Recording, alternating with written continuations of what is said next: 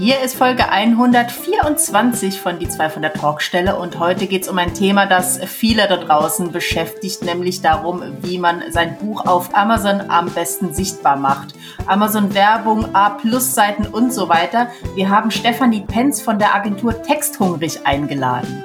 Sie hat uns Einblicke gegeben, wie ich am besten mit Amazon-Werbung starte, auf welche Faktoren ich achten muss, wie ich die richtigen Keywords rausbekomme, was ich in meinen Produktbeschreibungen setzen soll, in die A-Plus-Inhalte. Also ich habe eine Menge gelernt und jetzt auch eine Menge zu tun. Hört rein. Die zwei von der Talkstelle. Der Buchbubble Podcast mit Tamara Leonhardt und Vera Nentwich.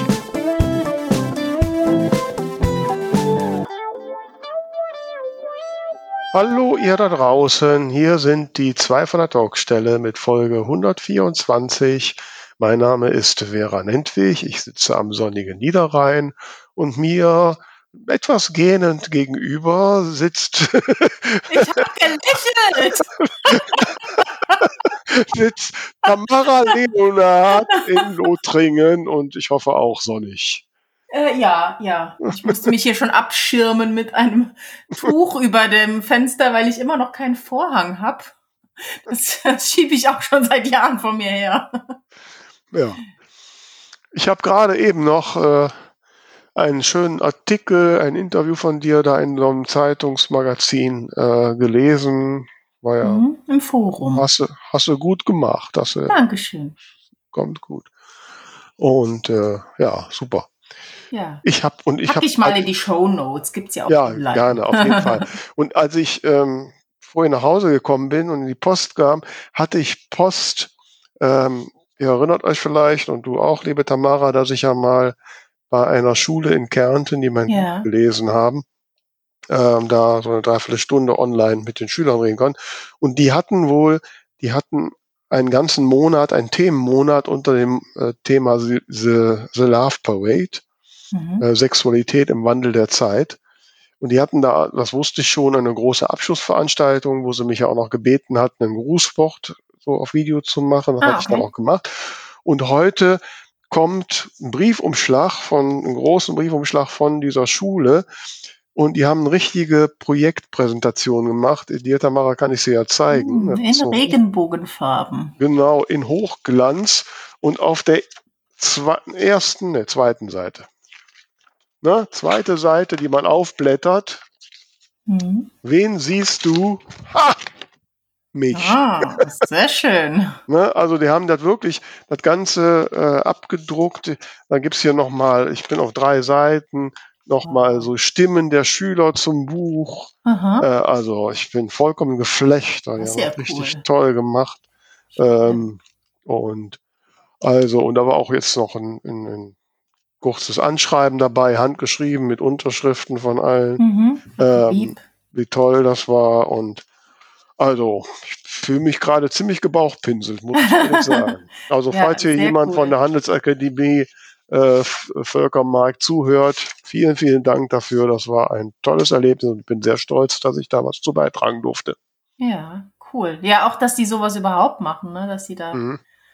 sich so aufstellen. Ja. Toll. Ja, ansonsten, was steht an bei dir? Ähm, ich bin gedanklich irgendwie noch ganz im, im Wochenende. Ich hatte ein richtig cooles Wochenende, beziehungsweise einen richtig coolen Samstag. Ich war auf einer Biker-Hochzeit eingeladen. Oh, wow. Und da standen 77 Motorräder vor dem Standesamt. Du kannst dir in etwa den Geräuschpegel vorstellen. Und was halt richtig cool war, die Braut, als sie dann rauskam auf das Standesamt, hat sie ihre Lederjacke übergeworfen, ihren Helm angezogen und ist mit ihrer eigenen Harley zur Fire Location gefahren. Alle 77 Motorräder hintereinander her, also bis zum Horizont. Das war richtig cool. Und ähm, ja, da haben wir tatsächlich, ich glaube, um halb sechs Uhr morgens war ich zu Hause. Also da war eben ein großes Zelt aufgebaut und so eine, so eine Tonne mit, mit Feuer drin und so. Und ich habe die ganze Nacht durchgetanzt und am Feuer gesessen und es war richtig schön. Also so auch nach dieser ganzen letzten Zeit jetzt nochmal, ich glaube, das war die erste richtig große Party, auf der ich nochmal war. Also Hm, ja, zehre ich immer noch ein bisschen von. Ja, super. Das war ja ein tolles Erlebnis. Und womit bist du jetzt gefahren? Im Auto.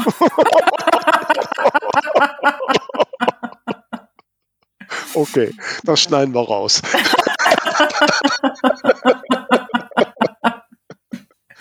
ja. ja, ansonsten, äh, ja, wenn ihr die Folge hört, dann werde ich eine Lesung gehabt haben. Die habe ich nämlich morgen äh, mal wieder so richtig. St. Augustin Stadtbücherei mit hinfahren und allem drum und dran. Hm, Freue ich mich sehr, mal wieder in Schwung zu kommen. Und aber was nächste Woche am 22.06., da bin ich ja bei der Sissi zu Gast beim Autoren Sekko. Ne? Genau, Sissi Steuerwald auf Twitch. Genau, wir tun den Link nochmal in die Show Notes, damit mhm. ihr mir auch zuhören könnt. Die Fragen, die bei Tamara übrig geblieben sind, die muss ich jetzt beantworten. Und, äh, du trägst meine alten Fragen auf. ja, genau. Dann grüßt die Sissi nochmal lieb. Das ich werde schauen, dass ich nach Möglichkeit auch dabei sein werde als äh, ja, Zuschauerin. Ich baue darauf. Ne? ähm, ja, ansonsten ähm, Sollen wir uns direkt ins Thema stürzen? Was meinst du? Ja, das wird auf jeden Fall ein spannendes Thema, ähm, mit dem ich mich auch gedanklich schon eine Weile beschäftige und in den nächsten Wochen dann auch aktiv beschäftigen möchte. Und das war natürlich auch einer der Gründe, warum ich sie äh, vorgeschlagen habe für diese Folge. Ja, ich bin auch sehr gespannt, was da jetzt kommt. Und wir haben das Gelaber unter sechs Minuten gehalten. Ja, ich habe unseren heutigen Gast beim Buchmarketing Weekend vor einigen Wochen oder, oder wenigen Monaten kennengelernt. Da durfte ich nämlich den Self-Publisher-Verband vorstellen. Und ja, sie hat eine Beratungsagentur für Autoren und Autorinnen, und hilft ihnen eben ihre Bücher besser zu vermarkten. Sie ist die Gründerin und Inhaberin der Agentur Texthungrig und bei uns ist heute Stefanie Penz. Hallo. Ja, ich freue mich sehr über eure Einladung, Tamara. Du hast es ja schon angesprochen, wir haben uns beim Buchmarketing Weekend kennengelernt, wo ich sehr dankbar war, dass du uns den Self-Publisher-Verband vorgestellt hast, weil sich so viele Self-Publisher natürlich Marketing-Tipps holen möchten. Ja, war mir eine Freude natürlich. das ist auch immer die erste Frage bei Self-Publishing. Ne? Die fragen immer nach, direkt nach Werbung. Ähm, und äh, es gab schon auch schon mal so kritische Töne, warum fragen Self-Publisher eigentlich nie danach, wie sie ein gutes Buch schreiben. Sie fragen immer erst nach Marketing. Ne? Weil sie alle schon gute Bücher geschrieben ja, haben. Ja, natürlich. alle durchweg. Ja, ich bin aufmerksam geworden. Also ich habe dir, äh, bin dir natürlich dann gefolgt auf Instagram und habe immer wieder gesehen, dass du viele Posts machst zum Thema Werbung auf Amazon und das ist ein Thema, was mich auch persönlich sehr interessiert. Und habe ich gedacht, dann wollen wir die Stefanie doch mal einladen. Ich habe aber gerade schon was munkeln hören, dass du von Amazon-Werbung gar nicht so überzeugt bist. Oder wie war das? Ah, ich könnte jetzt wahrscheinlich stundenlang über diese Themen sprechen. Ähm, natürlich ist es so. Ich glaube, um Amazon kommt man einfach nicht herum, wenn man als Autor mit seinen Büchern seine Bücher verkaufen möchte. Mhm das eben im Vorgespräch so kurz angedeutet, es bringt gar nicht so viel. Und bevor wir jetzt wissen wollen, wie man die beste Amazon-Werbung schaltet, würde mich natürlich, natürlich interessieren, was du damit gemeint hast. Werbung ist ja immer ein Befeuerer oder Katalysator für etwas, was dir schon gut funktioniert. Aber ich glaube, es gibt so diesen Denkfehler in der deutschsprachigen Community, dass Autoren ihre Fehler im Marketing immer durch Werbung kaschieren. Was meine ich damit? Okay. Sie sind an dem Punkt, wo sich ihr Buch überhaupt nicht verkauft oder nur sehr wenig verkauft. Und das Erste, was sie reflexmäßig tun, ist, sie stecken Geld in bezahlte Buchwerbung. Mhm. Egal, ob es jetzt auf Amazon ist, wenn sie halt bei KDP sind, oder ob es auf anderen Seiten wie Social Media ist oder bei den Buchdeal-Seiten der Buchcommunity. Aber Werbung wird dir nicht immer helfen, das Buch besser zu verkaufen, wenn du an der Basis Fehler gemacht hast. Und sehr oft sieht man eben, gerade im Self-Publishing-Bereich, obwohl das schon besser geworden ist, natürlich auch mit eurer Unterstützung und mit anderen Anbietern oder mit Netzwerken, die es äh, bei den Buchautoren gibt, dass es immer wieder die gleichen Fehler gibt, wie zum Beispiel das Buchcover im Belletristikbereich nicht vermitteln, um welche Art von Genre es sich handelt oder von welchem Subgenre wir hier sprechen. Oder im Sachbuchbereich, dass sich die äh, Self-Publisher zum Beispiel Mediengestalter holen, die noch nie Buchcover gemacht hat. Und mhm. dann kann man das Buch eben nicht bewerben, weil es ja in der Amazon-Werbung auch noch kleiner dargestellt wird als überhaupt ja, auf diesen digitalen Seiten. Und ein schlechtes Buchcover, das keine Aussagekraft hat, das wirst du nicht mit, auch wenn du da 1000 Euro jetzt reinsteckst, da wirst du nicht sehr viel mehr verkaufen, weil das Buchcover ist mal das erste Argument, das ein Buchautor braucht, mhm. um ein Buch überhaupt zu verkaufen. Ja, ja. ja. Klar. Also wir haben ja, ich muss gestehen, wir haben, wir haben ähm, also gerade das Thema ähm, Cover und Titelauswahl und diese grundlegenden Sachen schon ähm, viele Male äh, angesprochen. Bei uns war auch der Johannes Zumwinkel zum Beispiel und so Gast, den kennst du sicher, der ja gerade bei dem Sachen und noch einen Schritt weiter halt bei den Keywords der Auffindbarkeit in Amazon kommt. Wir würden gerne heute, wenn wir dich ja mal äh, jetzt hier zu Gast haben, äh, gerne ein bisschen tiefer in, in dieses Thema Amazon äh, eintauchen. Voraus, immer vorausgesetzt, es ist ein gutes Buch und dass man ein Buch, das nicht gut ist, mit Marketing jetzt irgendwie pushen könnte. Ich glaube, die Illusion muss man jedem nehmen. Was ist denn bei dir jetzt mal vorausgesetzt, ich habe das gute Buch. Was sind denn für dich so die wesentlichen Elemente, auf die ich bei Amazon achten muss? Was du schon angesprochen hast, Vera, also das Cover und ich brauche auch eine gute Produktbeschreibung. Mhm. Vielfach stellen die Autoren nur den Klappentext bei Amazon ein. Aber bei Amazon habe ich die Möglichkeit, 4400 Zeichen zu nutzen für die Beschreibung. Da kann ich schon ein bisschen deutlich mehr machen. Ich muss auch dran denken, dass der Leser, der diese Werbeanzeige sieht, mal die Produktbeschreibung aufmacht und dann ja nur die ersten drei Sätze sieht und dann weiterklicken kann. Mhm. Diese ersten drei Sätze müssen der Hammer und der Reißer sein, damit es überhaupt interessant für den Leser wird. Da geht sehr viel darum, dass man äh, als Buchautor lernt, überzeugende Werbetexte zu schreiben. Es gibt immer so dieses, dieses denken, okay, ich kann ja schreiben, also kann ich auch Werbetexte schreiben. Das sind aber irgendwie zwei Welten. Mhm. Und dann muss ich mir mal natürlich überlegen, wo suchen denn meine Leser bei Amazon? Die suchen über Keywords, die suchen aber auch in den Kategorien, in den E-Book-Kategorien und in den äh, Taschenbuch-Kategorien. Die suchen über Preisfilter, über Rezensionsfilter, aber die suchen auch andere Bücher von Autoren, die sie schon kennen. Und genau das kann ich dann auch auf die Werbeanzeigen umlegen, dass ich auch für alles Suchverhalten Werbeanzeigen schalte.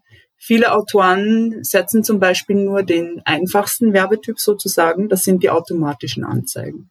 Und die mhm. automatischen Anzeigen, da übernimmt Amazon selbst das Ruder und bietet jetzt die Werbeanzeige oder spielt sie dort aus, wo Amazon denkt, dass es am meisten Sinn macht. Mhm. Aber ich muss da nochmal einhaken, weil jetzt hast du einen großen Bogen geschlagen. Mhm. Ähm, ich, ich muss da nochmal ein bisschen nachhaken, weil das interessiert mich sehr und weil ich da auch weiß, dass ich da selbst doch einige äh, Schwachpunkte habe. Ähm, jetzt hast du gerade so in einem Nebensatz gesagt, der, der, die, die Produktbeschreibung äh, könnte ja viel länger sein als der Klappentext korrekt. Die ersten drei Seiten oder die ersten drei Zeilen, die man so sieht, die müssen einladend sein. Wobei ich finde, dass das auch auf den Klappentext zutrifft. Mhm. Ähm, so, wie nutze ich denn dann die 4400 Zeichen, die ich da habe am besten? Was schreibe ich denn da rein? Sehr, sehr coole Frage, Vera. Vielen Dank dafür. Das ist eines meiner Lieblingsthemen.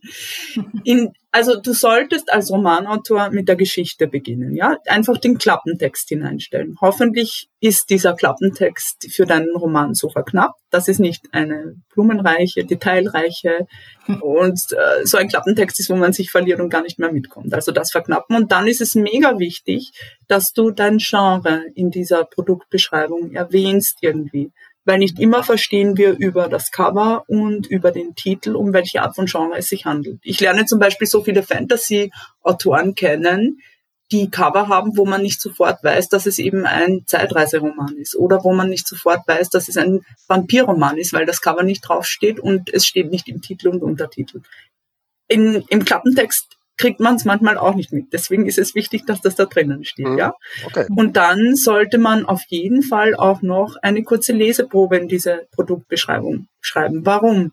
Es gibt ja den Blick ins Buch bei Amazon, mhm. aber nicht alle Leser klicken in den Blick ins Buch. manche wissen es nicht, manche klicken nicht rein. Und wie hast du denn dann eine Möglichkeit, dass du abgesehen von diesem Werbetext, der der Klappentext ist und die Beschreibung deines Genres oder deines Sachthemas, wie hast du denn eine Möglichkeit, dass du den Lesern mal vermittelst, wie gut du schreibst oder wie dein Schreibstil ist. Und es gibt verschiedene Arten von Schreibstilen. Ja, ich habe mittlerweile so viele interessante Sachen kennengelernt im Steampunk-Bereich oder Dystopien-Bereich, wo oder auch Krimis, ja, wo Perspektivenwechsel oder Erzählperspektivewechsel drinnen sind. Also das, das sollte man schon auf dieser, da sollte man diese 4400 Zeichen auf jeden Fall so nutzen, dass man da möglichst viele Argumente auf dieser Produktseite gibt und die Leser so abholt, dass sie das auf einen Blick sehen und nicht herumklicken müssen. Viele wissen es eben nicht. Und mhm. eine andere Sache, da wurde ich vor kurzem kritisiert, weil ich das gesagt habe, ich sage es trotzdem. Es gibt auf dieser Amazon-Seite ganz, ganz unten gibt's ja die Rezensionen. Ja? ja, man muss bis ganz nach unten scrollen, dass man die Rezensionen sieht. Die Bestimmungen von Amazon sagen, dass man nicht Rezensionen in diese Produktbeschreibungen schreiben darf. Damit ist aber gemeint, dass du nicht die den ganzen Text der Rezension mhm. schreibst. Wenn du kurz einen Auszug in diese Produktbeschreibung zum Buch schreibst, zum Beispiel wunderbare Figuren, wunderbare Geschichte oder ich habe mitgeheult, weil es mir so gefallen hat oder so, mhm. dann kann man das schon machen, ja. Das wird nicht irgendwie abgestraft von Amazon. Mhm. Außer man würde jetzt die ganze, äh, die ganze Leserstimme reinsetzen. Ich denke mal in Absprache mit den Rezensenten, äh, weil wir dann sonst auch hier wieder im Urheberrechtsbereich sind. Aber das ist ja vielleicht auch wirklich eine, eine Idee, ist mir jetzt gerade so gekommen, wenn man zum Beispiel äh, nette KollegInnen hat, die auch vielleicht einen Namen haben in dem Genre, dass man die um einen kleinen Satz bittet oder so. Genau.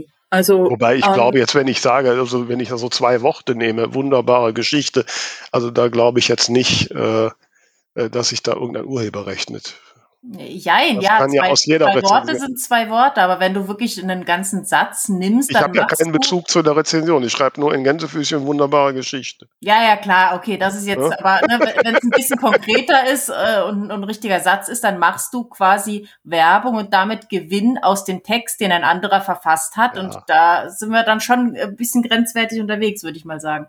Vielleicht auch einfach moralisch gesehen, also ohne, ohne da eine Freigabe mir zu holen, finde ich schwierig. Ich kenne die Rezensentin ja gar nicht immer, also wenn ich da in den ja. Rezensenten bin. Ne? Also, ja. Ähm, äh, aber noch eine andere Sache jetzt, wenn du sagst so Leseprobe, das kann ja nur ein sehr kurzer Text sein, der dann da noch reinpasst. Wie wähle ich den denn aus? Ich wüsste jetzt gar nicht, welches Stück ich da nehmen sollte.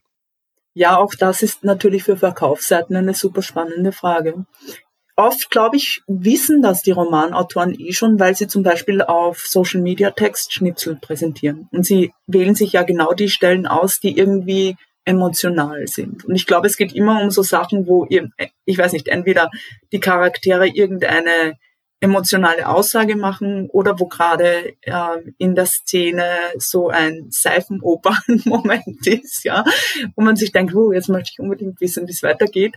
Oder ähm, irgendetwas, was man auch in einen Textschnipsel geben würde. So würde ich es mhm. beschreiben. Und die meisten ja. Autoren wissen das schon von innen heraus. Und bei Sachbüchern würde ich eher so vielleicht das raushängen lassen, was man halt als Alleinstellungsmerkmal hat oder was man vielleicht auch in Bonusmaterial gibt, damit man gleich sieht, das macht dieses Sachbuch besonderer als andere mhm. Bücher. Mhm. Ja, es ist eigentlich ganz logisch, weil ähm, mein erster Gedanke war auch, na, es gibt doch den Blick ins Buch, aber gerade wenn ich mobil unterwegs bin, dann muss ich mir ja diese Leseprobe runterladen und das macht man ja jetzt auch nicht für jedes Buch, um nur mal reinzuschauen. Dann ballert man sich ja sein Handy voll. Diese Prinzipien, die ich hier anspreche, gelten eigentlich für alle Verkaufsseiten. Also man, man muss ja immer im Marketing so nachdenken, dass du mit allem, was du tust, einen neuen Leser abholst. Nicht Leser, die dich schon kennen. Die Leser, die dich schon kennen, die sammeln sich das eh irgendwie im Web zusammen, auf deiner Webseite, auf Social Media und so weiter und so fort. Aber neue Leser wollen auf einen Blick alle Infos haben, um die Kaufentscheidung zu treffen. Wenn die da herumspringen müssen und jetzt in den Blick ins Buch klicken müssen, bis ganz nach unten scrollen müssen, minutenlang brauchen, bis sie das Genre verstehen oder um welches Sachthema es hier geht, die sind weg, die kommen auch nicht mehr, ja. Und dessen muss man sich bewusst sein. Und diese, dieser, dieser kleine Trick, also es ist nicht mal ein Trick, es ist ein Tipp, dass man in diese Produktbeschreibung einfach nur das Genre hineinschreibt. Also, dass man schreibt, deutscher Liebesroman oder Bodenseekrimi oder Vampirroman oder Zeitreiseroman, das, das sorgt für so viel mehr Konvertierungen, als man es überhaupt glauben könnte. Oder auch bei oh. Sachbüchern, ja, wenn man sagt, das ist ein Fachbuch für äh, Studenten im ersten Abiturjahr oder im ersten äh, Universitätsjahr, ja. Das sorgt für Klarheit und damit hast du mit Klarheit hast du ein Argument für den Verkauf deines Buchs. Würdest du das dann vor oder hinter den Klappentext packen? Dahinter, ja. Genau. Ja klar, der Klappentext ist ja das Einladende, ja, logisch. Mhm. Okay, jetzt haben wir den Klappentext, wir haben die 4400 Seiten, Zeilen ausgefüllt. Äh, okay, was ist das nächste, was ich machen muss? Das nächste, das du mal machst, ist, dass du dir deine Rezensionen durchsiehst, weil in den Rezensionen bekommst du im, in den meisten Fällen sehr gute Anhaltspunkte für Keywords, die dir funktionieren können. Ah. Warum? Viele Rezensenten die länger schreiben, die haben schon so griffige Wörter. Und das kann man gut für die organischen Keywords bei Amazon verwenden, aber auch für die Werbung. Was meine ich damit? Zum Beispiel äh, witziger Liebesroman für Frauen, ja? Und du hättest eigentlich nur Liebesroman als Keyword genommen. Und dein Leser schreibt witziger Liebesroman für Frauen. Kurze Zwischenfrage. Sprechen wir jetzt hier von den Keywords für, äh, also man kann ja im, im Backend sozusagen, ich glaube, zehn Keywords eingeben. Sprechen wir davon? Sprechen wir von den Keywords für eine Werbeanzeige oder sprechen wir von Begriffen, die in dieser Produktbeschreibung vorkommen sollten? Das, damit ist eigentlich Alles. gemeint ein gutes Keyword, das man für all das, was du gerade aufgezählt hast, verwenden kannst. Okay. Gute Keywörter lassen sich für das organische Marketing, für diese sieben Suchbegriffe in der Konfiguration für das Buchformat verwenden. Sie lassen sich für die Produktbeschreibung verwenden und sie lassen sich auch für Anzeigen verwenden. Mhm. Sobald man ein gutes Keyword gefunden hat, sollte man sich, es sich auf jeden Fall schnappen und in all diesen drei Bereichen verwenden. Natürlich bist du im KDP-Backend ein bisschen limitiert, weil da hast du sieben zur Verfügung. Ist schon mal besser als die meisten Self-Publishing-Anbieter. Die geben dir fünf oder so. Also Amazon gibt dir sieben. Super. Und du kannst auch noch pro Buchformat sieben einstellen für das E-Book, sieben für das Taschenbuch und da ein bisschen variieren und so mehr Sichtbarkeit schaffen. In der Produktbeschreibung kannst du nochmal für Klarheit sorgen. Und dann für deine Werbung solltest du in den meisten Fällen dir mehr Keywords überlegen, weil du mit einem großen Set an Keywords mal entscheiden kannst und herausfinden kannst, ob das überhaupt die richtigen Leser erreicht. Ja? Okay. Also bevor wir da jetzt da äh, zu den Werbung, was mich sehr interessiert, ich würde aber noch mal ein bisschen noch mal konkreter gerne auf die Keywords eingehen, weil das ist so ein Thema. Ich bin ja seit zehn Jahren dabei, seit zehn Jahren lerne, höre ich von den Amazon Keywords und habe unzählige Tipps, wie ich Keywords ermittle, ausprobiert. Und es ist mir heute noch nicht gelungen, gescheite Keywords zu haben. Woher also die erste, du das? Äh, ja, na gut, eine gute Frage. äh, woher weiß ich das? Ne? Also ich bin immer noch Eine umgekehrte Frage an Stefanie, wann weiß ich, dass ich jetzt gute Keywords habe? ja, wahrscheinlich jetzt so bei dem Werbung, aber da wollen wir jetzt die eine, die ganz einfache Frage, du hast gerade gesagt, witziger Liebesroman für Frauen. Ist das dann ein Keyword? Ja. Ich bin bei Keywords immer davon ausgegangen, das ist ein Wort. Das ist die Fehlannahme der meisten Autoren wäre und wie okay. gut, dass du das erwähnst. Ich, in jedem Erstgespräch, das ich anbiete, in jedem Coaching, das ich anbiete, ist es so, dass die KDP-Autoren oder BOD-Autoren oder Tradition-Autoren ein Wort in den Keywords hinterlegen. Das macht aber überhaupt keinen Sinn, weil es nicht dem Suchverhalten der Leser entspricht. Nimm dich mal selbst als Beispiel. Ich meine, ich lese super gerne Dystopien. Ich gebe jetzt nicht ein Dystopie bei Amazon. Ich gebe ein deutsche Dystopie oder coole Dystopie oder Steampunk-Roman oder sowas, ja. Das sind, ich, ich gebe selten ein Wort ein, weil es nicht dem entspricht, was ich eigentlich suche oder finden möchte. Aber dann schränke ich doch viel mehr ein. Also wenn Aber ich jetzt genau. witziger Liebesroman für Frauen reinfrage, dann, dann finden mich ja nur Leute, die auch witziger Liebesroman für Frauen suchen. Aber das ist wenn genau ich das. Nur Liebesroman reinschreibe oder von mir so Liebesroman für Frauen, dann finden mich doch viel mehr. Aber das möchtest du nicht. Du möchtest genau die richtigen Leser auf deinem Buch haben, weil alle Leser, die jetzt Liebesromane suchen, die wollen vielleicht nicht einen Liebesroman, der in Australien spielt oder eine Dreiecksbeziehung oder eine Geschichte ohne Happy End, ja die, das Suchverhalten der Leser ist immer sehr spezifisch und je besser man das versteht, desto eher findet man auch die passenden Leser.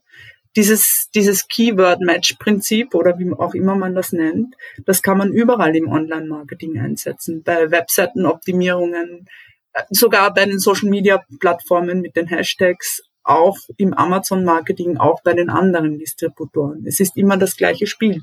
Was du mit deinen Keywords erreichen möchtest, ist, dass du weißt, was suchen die Leser, was passt zu deinem Buch und das hinterlegst du bei dir in deinem Backend, damit du dieses Perfect Match hast. Du willst ja nur die richtigen Leser ansprechen. Du möchtest nicht alle ansprechen, die, jetzt sagen wir mal, ich bin eine Leserin, die, die möchte unbedingt alle äh, Australien-Sagas und äh, Liebesromane in Australien lesen, weil mich das so interessiert dann finde ich dein Buch, das in Frankreich spielt, naja, ich sehe es zwar, aber wahrscheinlich klicke ich eh nicht hin und lese es, weil das nicht das ist, was ich suche.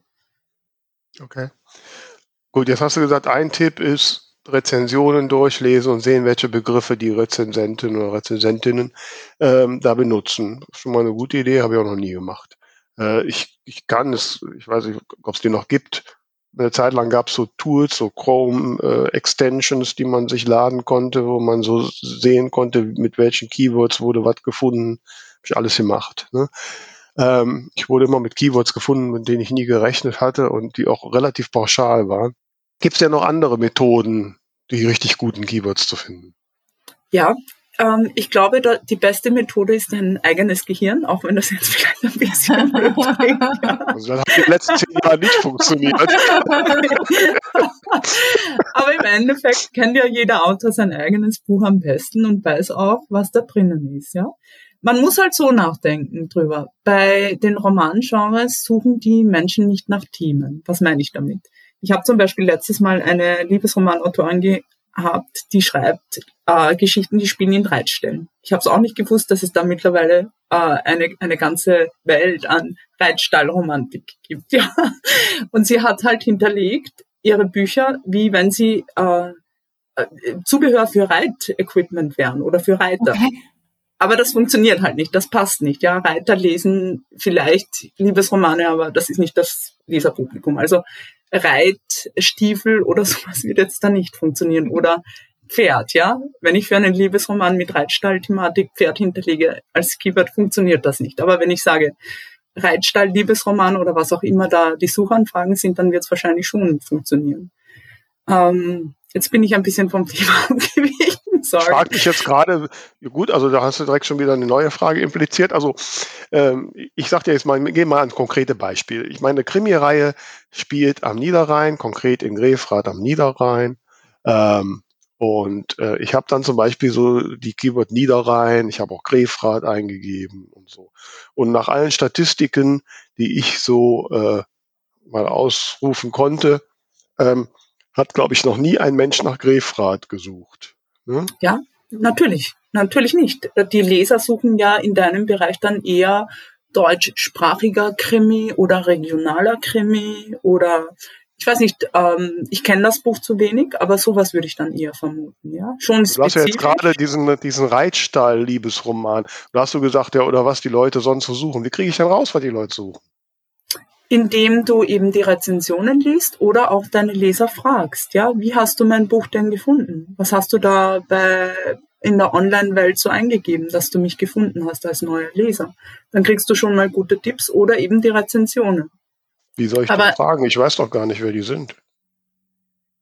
Äh, wenn du zum Beispiel Social Media hast oder wenn du einen Newsletter schreibst, kannst du dann, kannst du in die Kommunikation mit den Lesern gehen und die mal fragen. Oder wenn du Live-Lesungen machst, Online-Lesungen machst oder in einer Buchhandlung bist, dann kannst du deine Leser durchaus fragen und sie mal fragen, wie sie dich überhaupt gefunden haben, unter welchen Suchbegriffen sie da gesucht haben oder nach welchem Begriff sie in einer Buchhandlung nach einem Buch wie deinen fragen würden um, um Tools anzusprechen, weil du vorhin auch danach gefragt hast. Natürlich, es gibt unglaublich viele Tools. Eines der bekanntesten Gratis-Tools ist das sonar-tool.com.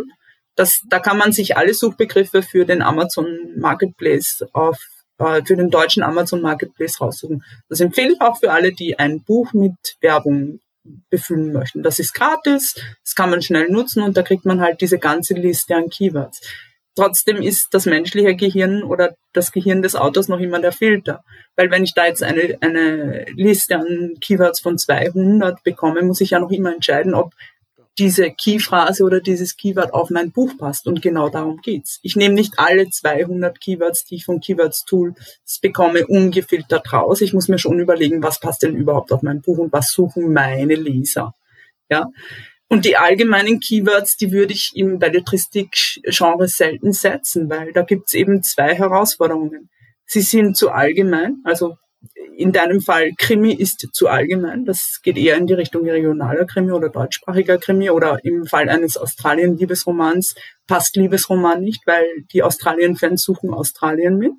Und das zweite ist, dass diese allgemeinen Keywords weil ja Amazon ein Pay-per-Click-Anbieter ist und man Gebote dort eingibt, dass äh, der allgemeine Gebotspreis für solche allgemeinen Keywords sehr hoch ist und gleichzeitig im Belletristikbereich die E-Book-Preise sehr niedrig sind. Das, auch das ist ein zweiter Grund, warum man eher in diese spezifischeren Key-Phrasen, Keywords reingehen sollte, damit man erstens eher die richtigen Leser anspricht und zweitens auch in seiner Amazon-Werbung ein bisschen billiger bleibt. Weil je mhm. länger diese Keywords sind, also je mehr sie Keyphrasen sind, desto eher ist der Klickpreis dann auch geringer oder der Vorschlag von Amazon geringer. Da kommt, kenne ich. Entschuldigung, Entschuldigung Tamara. aber ähm, ja, dann mach du jetzt erstmal dann. Es geht jetzt aber leicht in eine neue Richtung. Okay, ähm, na, dann, dann nicht. äh, bevor, ich wollte nämlich sagen, bevor wir, bevor wir in die Werbung gehen, äh, da habe ich auch noch tausende Fragen, wäre das doch mal ein guter Break für den Schreibtipp-Freitag. Mhm. Hm? Dachte okay. ich mir.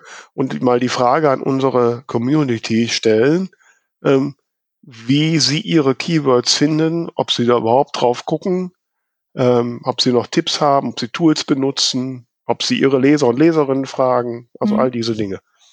Ja, finde ich gut. Machen wir. Machen wir. Hashtag Schreibtipp-Freitag. Ab, ab heute sozusagen bis zur nächsten Folge. Genau. Wir erwarten eure Antworten, damit ich dann endlich auch mal lerne. So, jetzt darfst du, Tamara. Genau, also angenommen, ich habe jetzt meine, mein Set an Keywords gefunden. Ich kenne das von der SEO jetzt wollte ich sagen SEO-Optimierung, das wäre doppelt gemoppelt, von der Suchmaschinenoptimierung für Webseiten, dass man so ein Keyword irgendwie zwei bis dreimal unterbringen sollte. Ist das jetzt bei diesem, äh, bei diesem Produktbeschreibungstext auch so oder reicht das, wenn ich das einmal da rein friemel?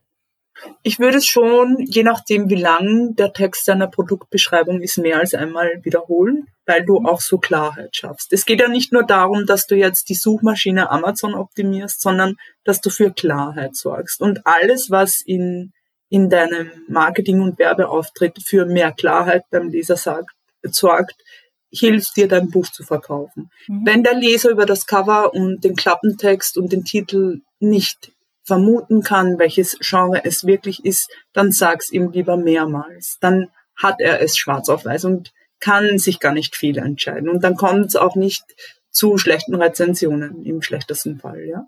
Mhm. Und genau, jetzt haben wir gleich noch den Themenkomplex Werbung. Was mir aber auch die ganze Zeit als Begriff noch durch den Kopf schwirrt, ist die A-Plus-Seite. Ah ja, genau. Klär doch da mal gerne von Anfang an auf.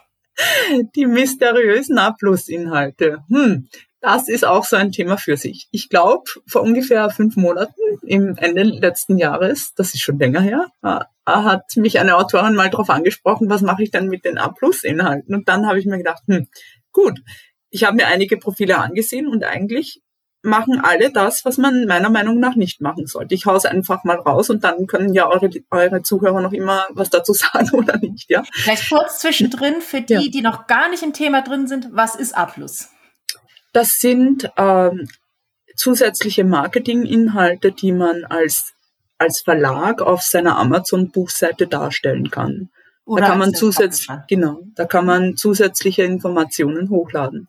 Was tun jetzt die meisten Roman- und Sachbuchautoren? Sie wiederholen genau die gleichen Inhalte, die sie schon oben haben. Die sie, da laden sie nochmal das Cover rein, da laden sie nochmal den Klappentext rein, da laden sie nochmal die Autoren äh, wieder rein.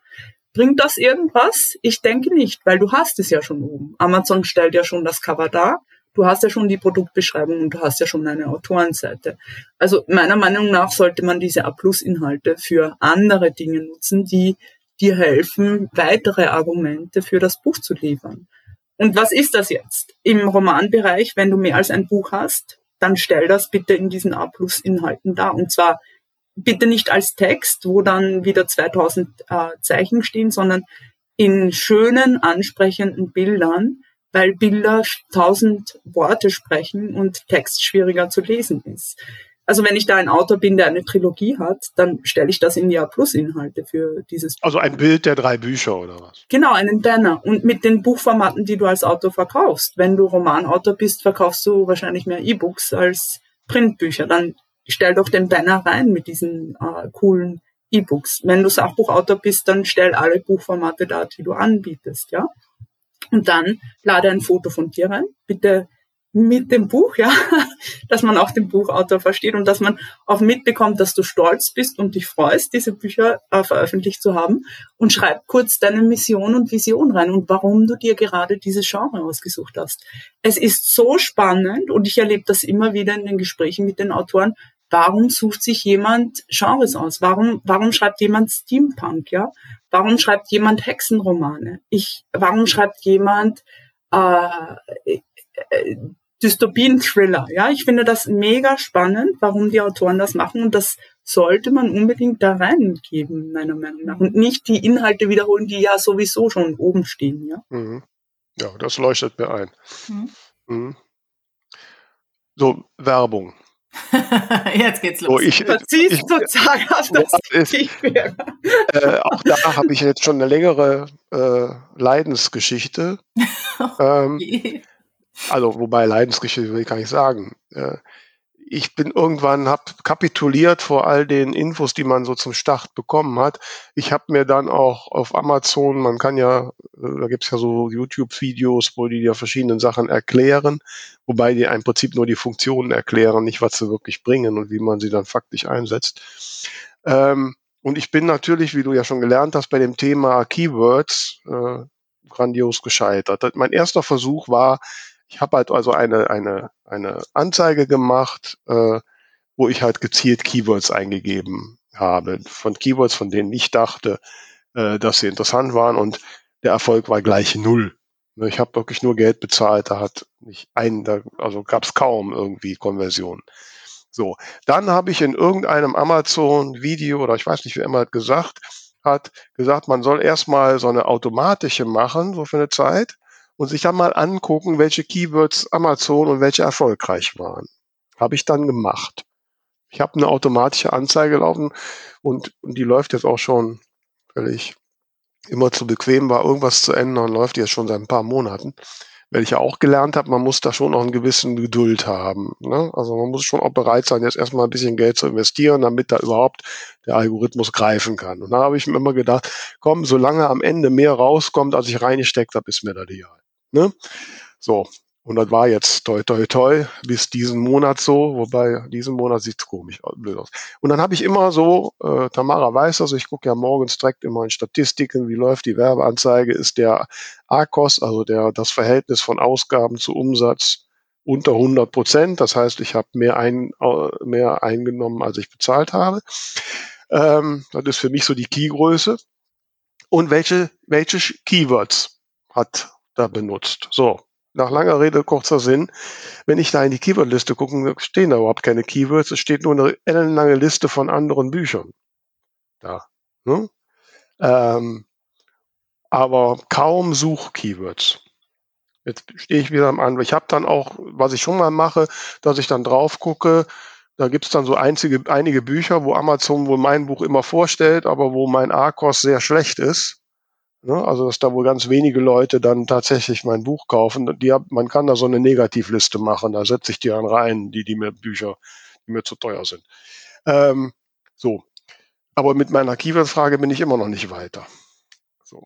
Also, was habe ich alles falsch gemacht? Du hast eine Stunde Zeit. oh, das wird eine lange Podcast-Folge. Wahrscheinlich brauchst du zwei, um all meine Fehler aufzuzählen.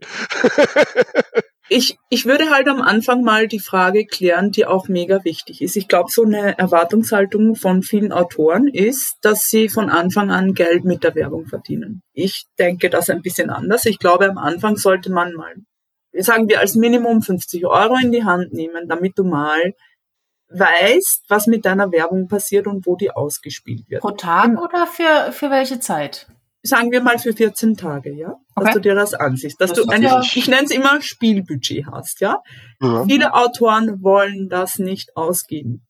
Wenn sie das nicht ausgeben wollen, arbeite ich auch nicht mit ihnen zusammen, weil ich kann ich kann beim besten Willen nicht wissen. Ich kann die Werbung sehr gut ausrichten, aber ich kann beim besten Willen nicht wissen, ob es mir auch mit einer guten Ausrichtung funktionieren wird, weil ich noch nicht weiß, ob die Leser wirklich auf diese ganzen Sachen, wie ich eine Werbung ausgerichtet habe, auch hinklicken werde.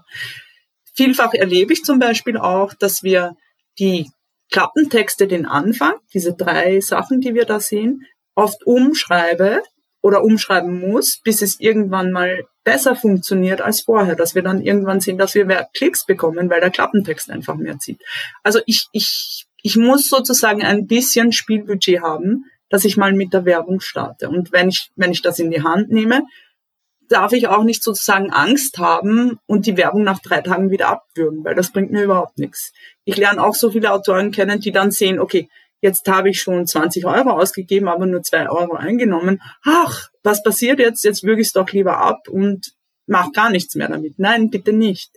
Nimm mal die 50 Euro in die Hand, bemühe dich darum, dass du eben einen guten Start hast und dann zieh dir das nach 10 oder 14 Tagen an und dann lernst du noch immer, was funktioniert hat. Und jetzt gibt's halt zwei Taktiken sozusagen oder zwei Herangehensweisen, die man damit anfangen kann. Nehmen wir mal an, ich bin ein Autor, der möchte halt jetzt nicht so riskant von Anfang an mit der Werbung arbeiten.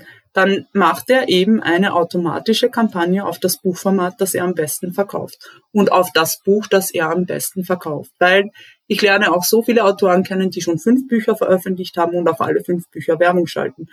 Und im Romanbereich auf beide Buchformate, also E-Book und Printbuch. Macht das so viel Sinn? Wahrscheinlich nicht. Weil wenn du ein Buch hast, das sich organisch eh schon gut verkauft und im Romanbereich wirst du meist immer dein E-Book besser verkaufen, dann nutze die Werbung dafür, dass du das, was schon gut funktioniert, mit Geld befeuerst und das optimierst. Im Sachbuchbereich würde ich dir was anderes sagen. Im Sachbuchbereich würde ich dir sagen, nimm mal ein bisschen mehr Budget in die Hand. Ja, da sollte dein Testbudget vielleicht 80 oder 100 Euro sein.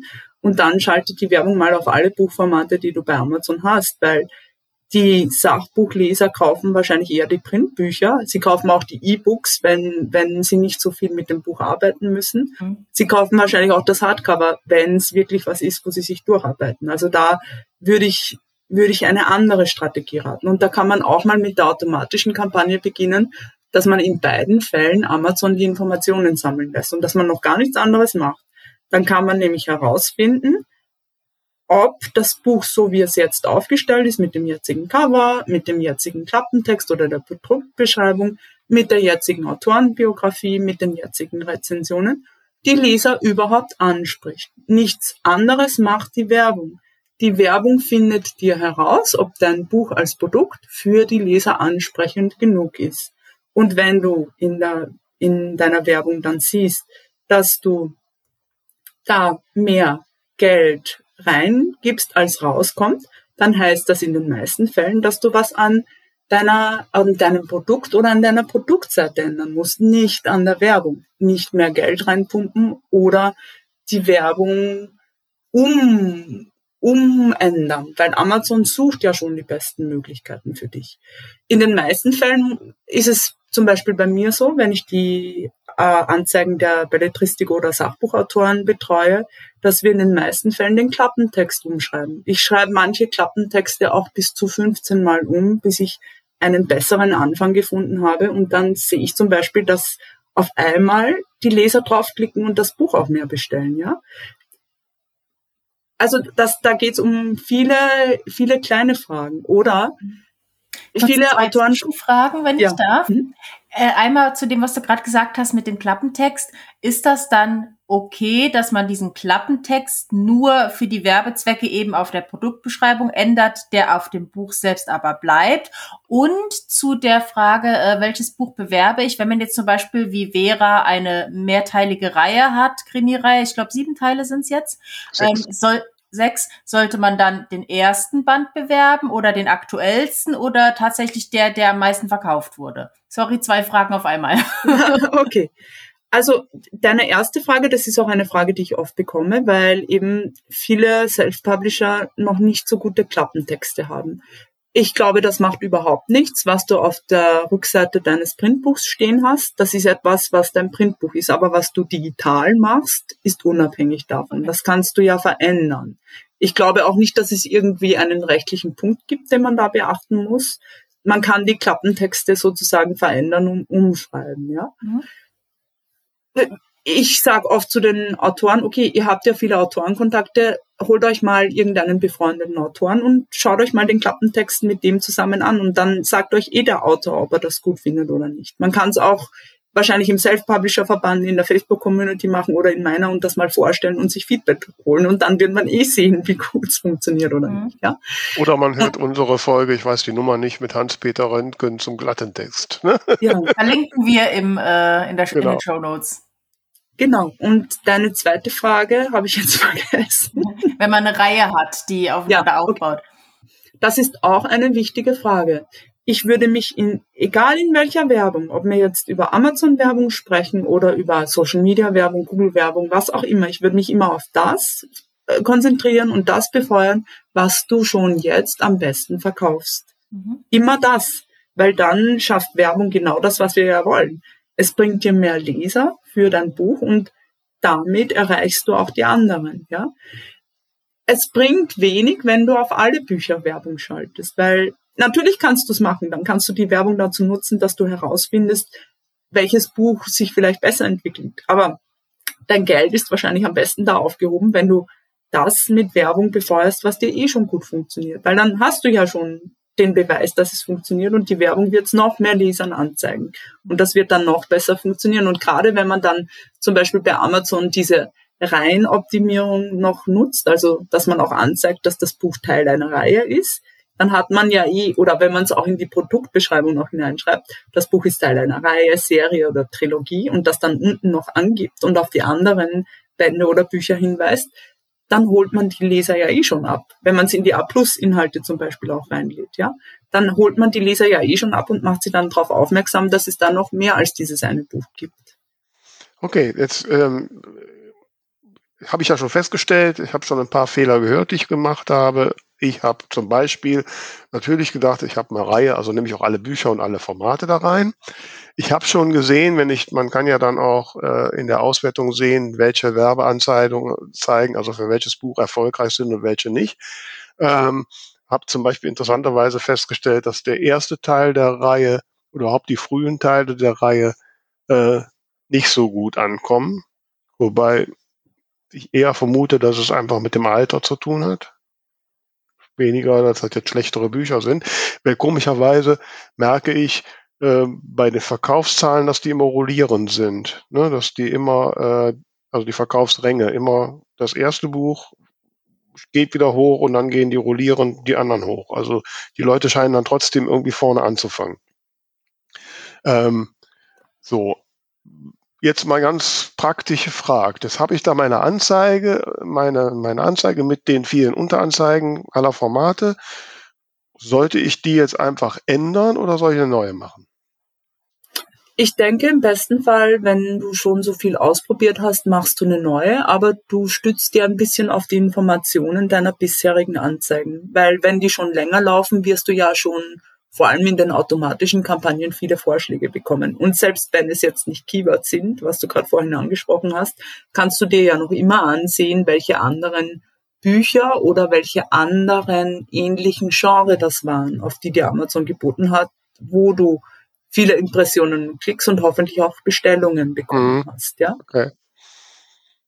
Also du würdest trotzdem, würdest dann schon sagen, also man macht dann äh, eine, eine, keine automatische Anzeige, sondern eine spezifische äh, für das Buch, für die Anzeige, die am besten funktioniert hat.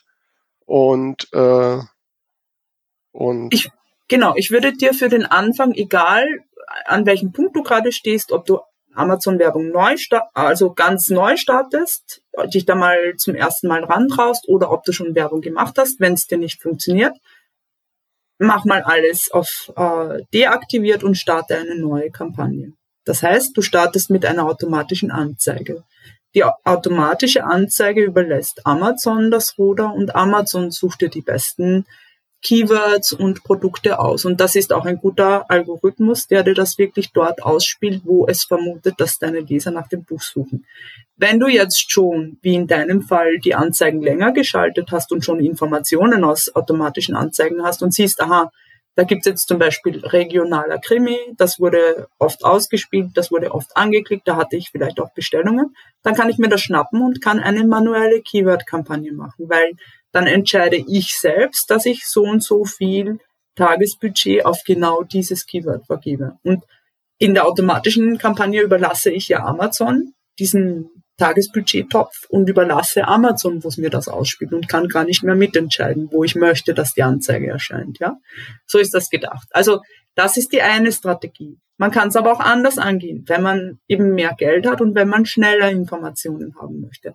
Dann gehe ich eben dazu, dass ich mir zum Beispiel eine manuelle Keyword-Kampagne mit all den Suchbegriffen mache, die ich vorher selbst recherchiert habe. Mhm. Vielleicht finde ich da 200 mit diesen Keyword-Tools, vielleicht mit dem Feedback meiner Leser, vielleicht auch, weil ich schon Anzeigen geschaltet habe. Und dann kann ich auf die manuelle Keyword-Anzeigen schalten und instruiere Amazon, die Anzeige besser dort anzuzeigen, wo ich vermute, dass meine Leser sind. Also das ist der Unterschied. Und man kann sozusagen beides machen. Es ist nichts richtig und falsch. Weg eins dauert vielleicht ein bisschen länger, bis du weißt, wo deine Leser hinklicken und Weg zwei ist vielleicht ein bisschen schneller, weil du zu Amazon sagst, wo es dir hinklicken soll. Da habe ich jetzt auch zwei Fragen wie Tamara. Zum einen, was sind so die, du hast gerade schon die 50 Euro genannt, ähm, was sind so die, die, die Größenordnungen, an die ich investieren muss und die ich abwarten muss, bis ich es genau weiß? Ähm, und was sind die, die Key-Faktoren, auf die ich achten sollte? Welche Faktoren entscheiden, sind entscheidend für den Erfolg oder Misserfolg einer Anzeige? Okay. Ich würde jedem Autor mal raten, eine automatische Anzeige oder seine Keyword-Anzeigen für zehn Tage hm, durchlaufen zu lassen, ja, und reinzuschauen. Wenn es irgendeinen Ausreißer gibt, der viel Geld frisst, kann man das natürlich abstellen. Aber in den meisten Fällen ist das mal ein Zeitraum, wo ich Amazon zuschauen möchte und schauen möchte, wie meine Leser auf diese Anzeige reagieren, ja, und ob ich überhaupt die richtigen Leser erreiche. Und nach zehn Tagen sollte ich schon Trends erkennen. Da sollte ich schon erkennen, ob jetzt irgendein Keyword oder eine Keyphrase rauskommt oder irgendein Produkt von einem mitbewerbenden Autor rauskommt, das ich dann nutzen kann. Oder ob die Keywords, die ich selber gesetzt habe, mir funktionieren. Oder ob die Kategorien, die ich selber gesetzt habe, funktionieren. Oder die Produkte, die ich selbst gesetzt habe, funktionieren. Also nach zehn Tagen erkenne ich das schon. Dann mache ich mal eine erste Auswertung. Und in dieser Auswertung sehe ich mir die Metriken von Amazon an. Und was bedeutet das? Ich sehe mir mal an, welche Informationen haben mir Impressionen gebracht? Ja, also wo, wie, wo wurde die Anzeige möglichst oft ausgespielt? Vielleicht in deinem Fall wäre, könnte das sein, du siehst zwar, dass viele Leute, dass die Anzeige unter Krimi, sagen wir mal 20.000 Mal ausgespielt wurde, aber einmal angeklickt wurde. Diese Relation bringt dir wenig, aber vielleicht siehst du dann unter regionalen Krimi 5000 äh, Impressionen, dafür aber 20 Klicks. Das bringt dir mehr und das passt wahrscheinlich auch mehr auf dein mhm. Und das verfolgst du weiter und dann siehst du dir an, was hast du für einen Klickpreis da drauf? Ist dieser Klickpreis in Relation mit deinem Verkaufspreis? Ja, weil du möchtest ja auch nicht, dass sich dein Klickpreis deinem Verkaufspreis annähert. Dann wirst du ja nicht mehr profitabel sein. Ja, Dazu sage ich gleich noch was und dann siehst du dir an, ob du eine Bestellung auslösen konntest. Und jetzt ist halt die Frage, wenn du keine Bestellung auslösen konntest aus 20 Klicks, dann ist irgendwas auf deiner Verkaufsseite, was noch nicht mhm. super funktioniert, ja? Und das musst du halt dann selbst als Autor herausfinden.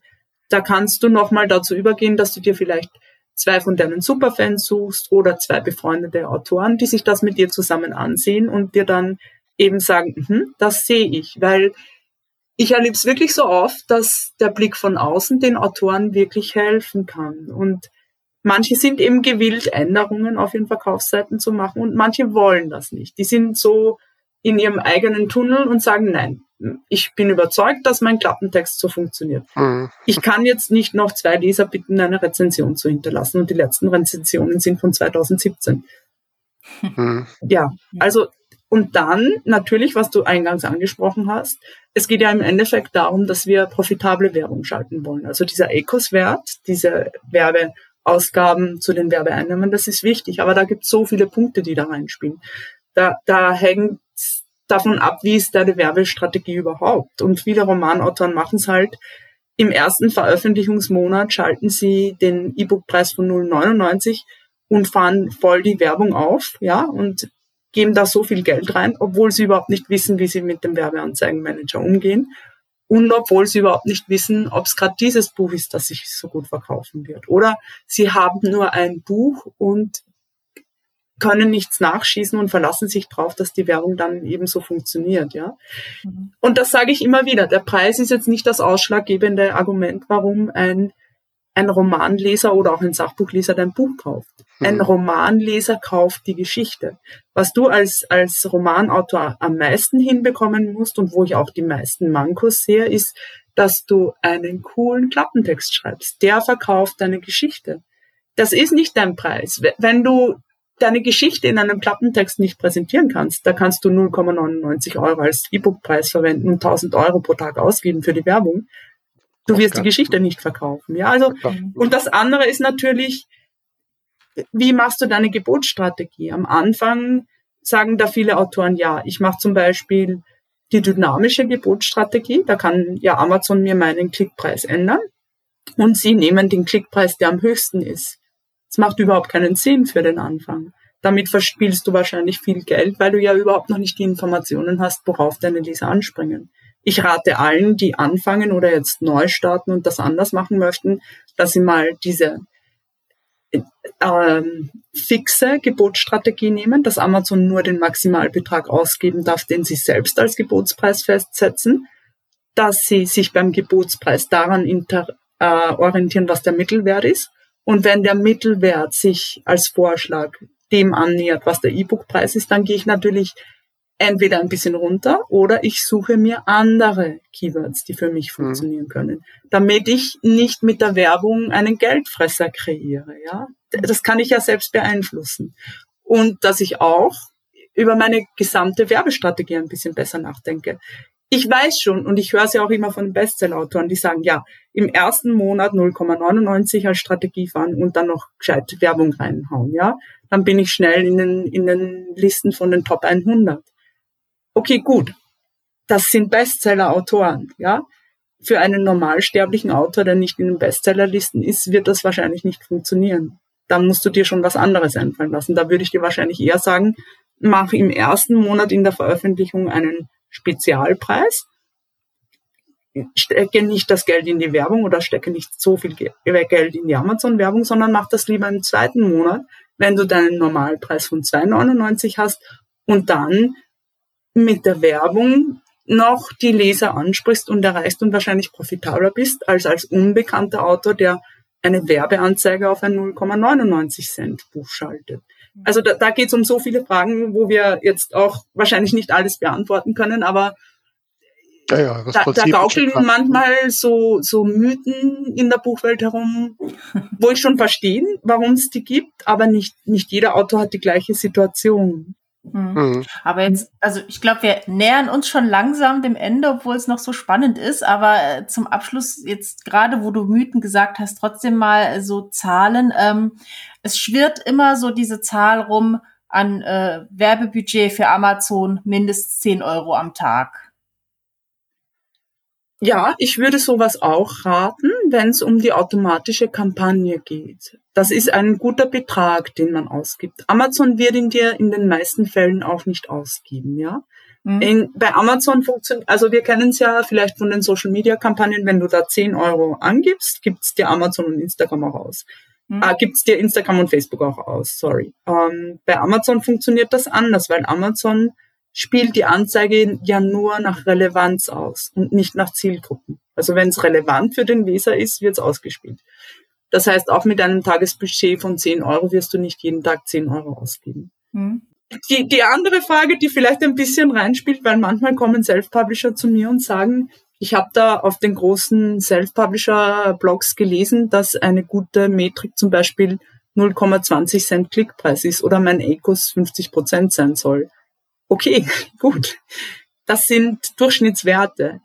das, woran du dich immer selber misst, sind deine eigenen Werte. Wenn du jetzt, wenn ein Autor zu mir kommt und sagt, das sind meine Werte, dann helfe ich ihm, seine Werte zu verbessern. Und das sollte auch dein Ziel sein, dass du dir deine Werte ansiehst und schaust, aha, gut, jetzt sehe ich, ich habe unglaublich viele Impressionen und Klicks, aber keine Bestellungen. Was kann ich jetzt mit dieser Information machen? Ich gehe zurück zu den Basics und sehe mir mal meine Verkaufsseite und mein Produkt an und schaue, was ich da verbessern kann. Aha, ich sehe, ich habe jetzt schon irre viele Impressionen, aber keine Klicks, dann heißt das wahrscheinlich, dass ich die Anzeige auf die falschen Lesergruppen ausgerichtet habe. Also es geht, es geht nie darum, dass du dich an einem Benchmark misst. Das funktioniert überhaupt nicht. Es geht immer darum, dass du dich bemühst, egal über welche Art von Werbung wir sprechen, dass du deine eigene Situation verbesserst und bessere Werte und Ergebnisse erreichst. Hm. Ja, also das finde ich auch ein, ein, ein, sehr gutes Fazit. Äh, was mir sehr zu denken gibt und ich weiß jetzt, was ich das Wochenende über tun werde. äh, einiges überarbeiten und machen, weil ich das so vor mir hergeschoben habe. Ich, äh, ne? Insofern, äh, liebe Stefanie, bin ich dir auch sehr dankbar, dass du uns da jetzt so diesen Einblick gegeben hast äh, und äh, mir einiges klar geworden ist. Und äh, ich weiß nicht, wie es dir, Tamara, gehst jetzt auch mit Werbung los oder noch nicht? Ähm, ich habe das auf jeden Fall für diesen Sommer geplant. Jetzt im Juni habe ich da nicht den Kopf für, aber ich äh, speichere die Informationen ab, werden wir wahrscheinlich beim Schneiden noch mal ein paar Notizen machen und dann geht's im Sommer los. naja, ist, ist schon Sommer, aber im richtigen Sommer. Ja, okay. ja liebe Stefanie, äh, ganz tolle Einblicke. Ähm, du weißt vielleicht, ich weiß nicht, ob du schon mal eine Folge von uns gehört hast, unsere Gäste und manchmal auch wir, ähm, können ja nochmal so Besonderheiten äh, empfehlen, die uns so über den Weg gelaufen sind. Das nennen wir das Ding der Woche. Das Ding der Woche. Ähm, gibt es etwas, was du unseren Hörern und Hörern näher bringen möchtest, was dir begegnet ist? In letzter Zeit ist mir die, die Werbetexterin Hannah Mang sehr aufgefallen. Die hat gerade einen coolen Lounge gemacht, den sie unignorierbar nennt. Und mhm. sie hilft Menschen dabei, unignorierbare Werbetexte für ihre Angebote zu schreiben. Und gerade das finde ich so spannend, weil es bei vielen Autoren ja darum geht, die wissen schon, wie man Bücher schreibt, aber sie wissen nicht so sehr, wie sie coole Werbetexte schreiben. Und ich glaube, das ist ein, ein Name, den man sich im deutschsprachigen Raum unbedingt merken sollte, weil ihr Training war Hannah Mang und ihr Programm heißt Unignorierbar. Und ich habe es mir selbst angehört und habe mir gedacht, ja, wow, also die, die hat's echt drauf und diesen Namen sollte man wahrscheinlich verfolgen, wenn man coolere Werbetexte für seine Bücher möchte. Und ich glaube, das, das brauchen wir alle, egal ob wir jetzt Autoren oder Dienstleister sind. Ja, wenn wir etwas verkaufen möchten, müssen wir uns darum kümmern, dass wir Werbetexte schreiben lernen. Packen wir mal auf die Liste der künftigen Gäste, wa? Ja, genau. auf jeden Fall schon mal als Link ins, ins Ding der Woche. Hm? Ähm, ja, wobei, äh, Tamara, wir haben jetzt nicht vorher abgesprochen. Frag mich mal, ob ich ein Ding der Woche habe. Aber Vera, hast du zufällig auch ein Ding der Woche? Ah. Welche Überraschung. Nein, mir ist nämlich da am Wochenende etwas aufgefallen, was mich wirklich äh, fasziniert hat. Und äh, du mhm. weißt es ja, Tamara, und vielleicht die eine oder andere Hörer und Hörer auch. Ich bin ja ein durchaus großer Fan des europäischen Gedankens und äh, des Zusammenwachsens Europas. Und da bin ich so beim, beim Rumsurfen an Sonntagabend äh, bei Achte hängen geblieben. Und da, da gibt es eine Dokumentation, die hat auch schon den bezeichnenden Titel Der Mann im Schatten. Und die handelt von einem Mann, der heißt äh, oder hieß Jean Monnet. Nicht zu verwechseln mit dem Maler Monet. Er wird auch, glaube ich, mit Monet wird mit einem N geschrieben und Jean Monnet mit zwei. Ähm, das ist ein, ein äh, Mann, der ist 1889 oder so was in Cognac äh, als Sohn eines Cognac-Produzenten geboren und aufgewachsen. Und, ähm, und das so markante daran ist, dass dieser Jean Monnet, den kein Mensch kennt, also ich kannte ihn nicht, quasi der Initiator des europäischen Gedankens ist und schon früh die Weichen gesetzt hat und in zweiter Reihe so hinter den Politikern das alles in die Wege geleitet hat.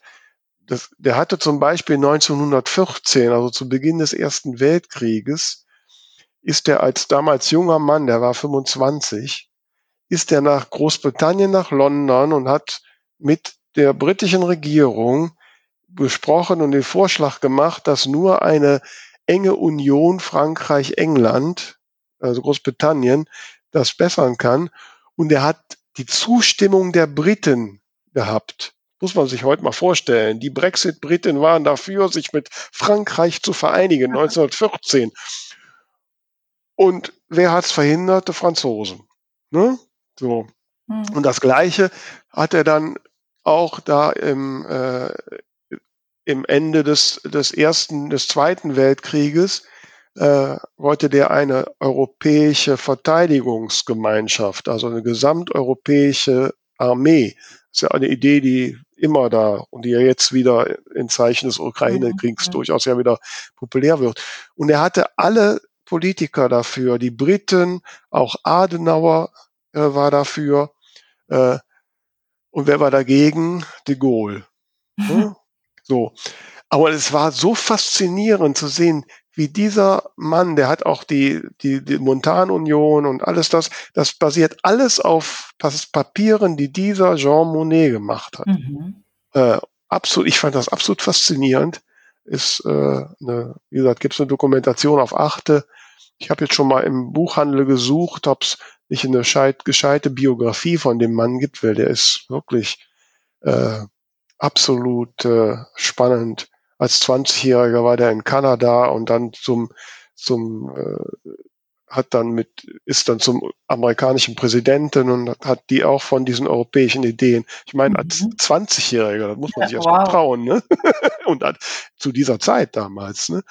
Also absolut faszinierend, hat mich, wie gesagt, schon total begeistert und möchte ich jedem, der so ein bisschen sich mit Europa und den Zusammenhängen beschäftigt, sehr ans Herz legen. Cool.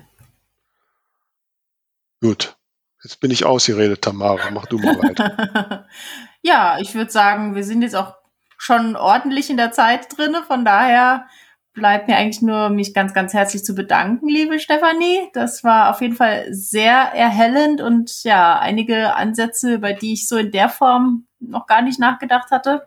Insofern vielen, vielen lieben Dank. Ihr da draußen äh, teilt gern die Folge, wenn sie euch auch was geholfen hat. Und ja, ihr wisst ja, erzählt allen von unserem Podcast, abonniert unser Buchbubble Bulletin. Der nächste Monat kommt bestimmt. Und gehabt euch wohl. Jo, bis dann. Tschüss zusammen.